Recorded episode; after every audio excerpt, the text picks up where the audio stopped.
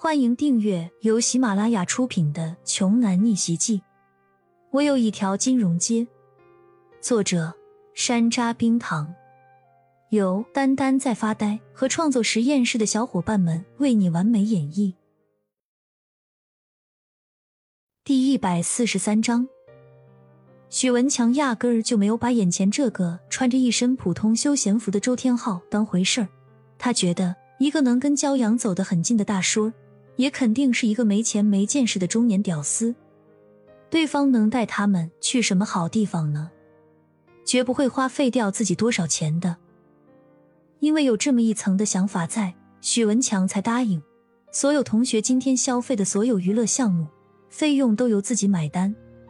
他只是想在李欣面前好好表现一下，但是他并没有意识到，这一回自己是要打肿脸充胖子了。而这一边。周天浩立马就明白了骄阳的意思，这是打算坑人的节奏啊！这个所谓的强哥居然胆敢当众叫他为臭老头，那就不能怪他。周天浩今天会让他好好的大出血一把吧？谁让他不知好歹，惹怒了骄阳焦大少爷和他周天浩呢？要论对月皇院的熟悉程度，周天浩敢称第二，那就必然没有人敢称第一啊！整个月皇山。都是他承包的。山中哪里的东西最贵？哪里的美食最贵？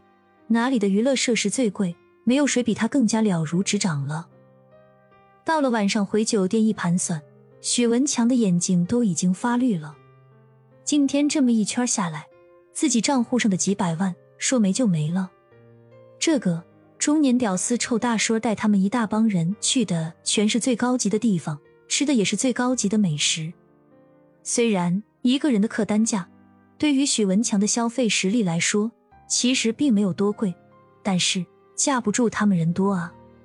当初四辆大巴车拉过来了整个系里他们专业的同学，差不多得有两百人呢。每一处的挑费成本就相当于直接翻了两百倍呀。当着所有人的面骄阳神色诚恳，语气感激的对许文强说道：“强哥，今天让你破费了。”但是我们大家都玩得很开心。听了骄阳的话，许文强的牙根儿都快要被自己给咬碎了。虽然说他们许家的产业最近正在稳固上升，但是目前这么大手笔的挥霍，许文强还是很心疼的。尤其是当看到自己白花花如同流水一般，一天里给所有人花了这么多钱，而李欣却还是对自己不屑一顾的时候。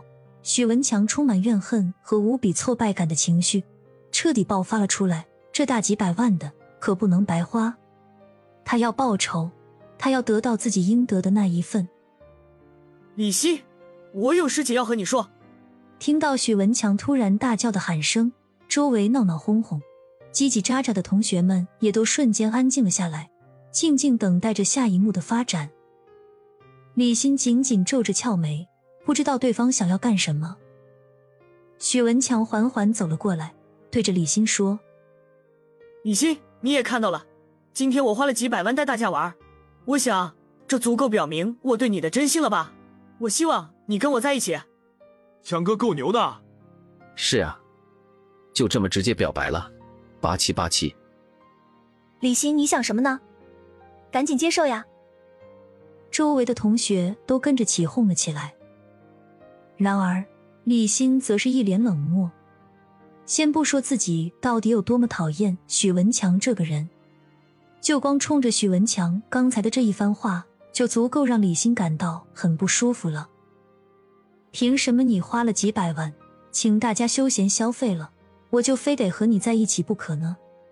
难道爱情和真心是可以随随便便用金钱来衡量和交换的吗？许文强。你的思维逻辑和情感认知存在着严重的问题啊！李欣望着身边暂时保持着沉默的骄阳，深吸了一口气，话语肯定、字字掷地有声的对许文强说：“许文强，对不起，我已经有男朋友了。”